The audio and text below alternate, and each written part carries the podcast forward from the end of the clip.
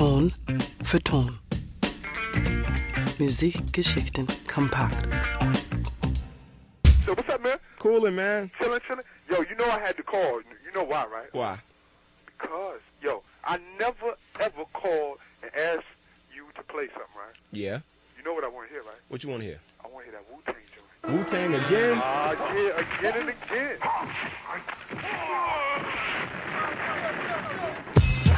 Sie sind unangepasst, wütend und stets auf Ärger aus. Und sie erfinden den Hip-Hop neu. Von Beginn an lehren die Members des Wu-Tang Clans, allen voran der völlig irrationale All Dirty Bastard, jeden das Fürchten. Doch die junge Musikmanagerin Eva Ries lässt sich davon nicht abschrecken. In New York City erarbeitet sie sich den Respekt des Clans und gehört über 20 Jahre lang zum engsten Kreis der größten Hip-Hop-Band der Welt. Im Buch Wu-Tang is Forever gibt sie exklusive Einblicke in die Welt des Clans und das Music-Business der 90er Jahre.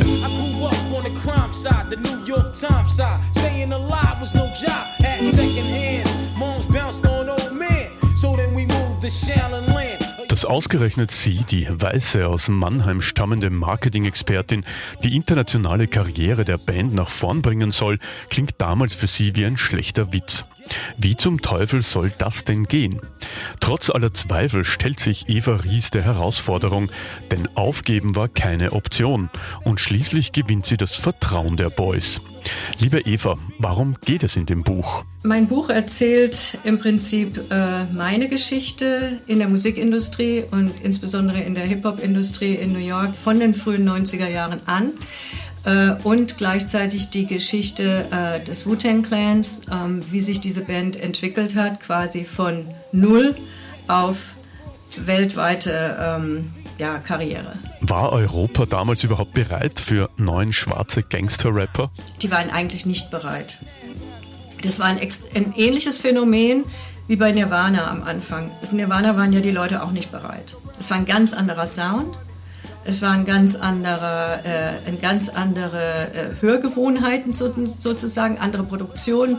Bei Wu-Tang war es ein sehr minimalistischer, äh, ja, schwer zu verstehen der Sound und dann natürlich die Raps und es war ja Hardcore, Hardcore-Rap, ja. Ähm, viele konnten sich auch mit den Inhalten nicht identifizieren. Die, die es überhaupt verstanden haben, haben nicht unbedingt verstanden, worüber die Jungs rappen. Zum Beispiel so ein Song wie Cream ist oft missverstanden worden.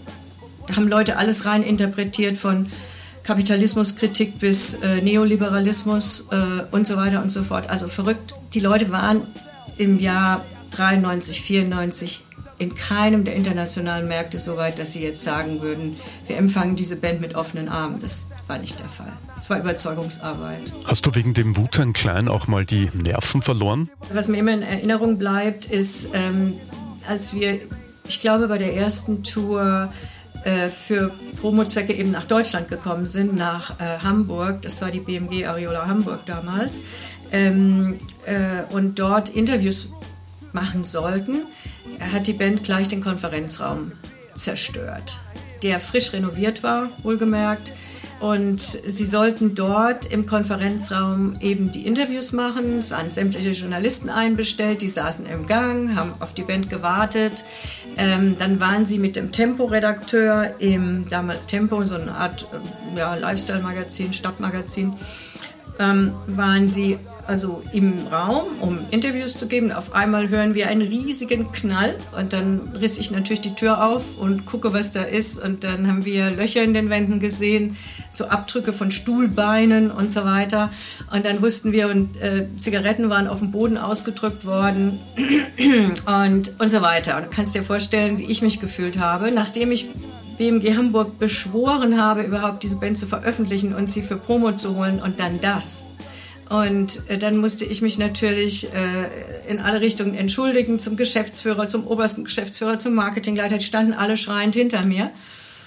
Oder weinend, sag ich mal. Und, äh, und ich musste dann halt sagen, mein Gott, es tut mir so leid, ich weiß überhaupt nicht, was ich sagen soll.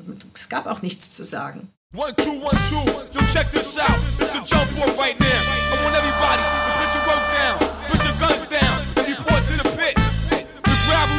Trotzdem bist du der Band immer treu geblieben. Warum? Weil nicht alles war ja Drama. Es war immer Drama dabei und es war immer Chaos dabei. Aber in all diesen ähm, schwierigen Situationen gab es auch immer sehr viel zu lachen.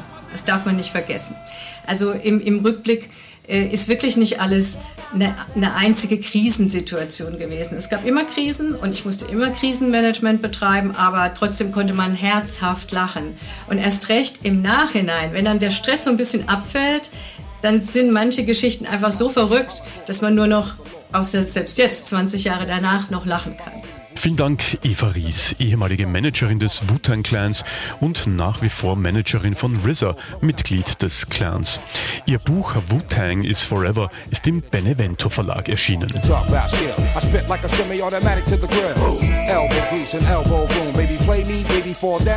Ton für Ton auf Radio Superfly und natürlich zum Nachhören auf allen gängigen Podcast-Plattformen.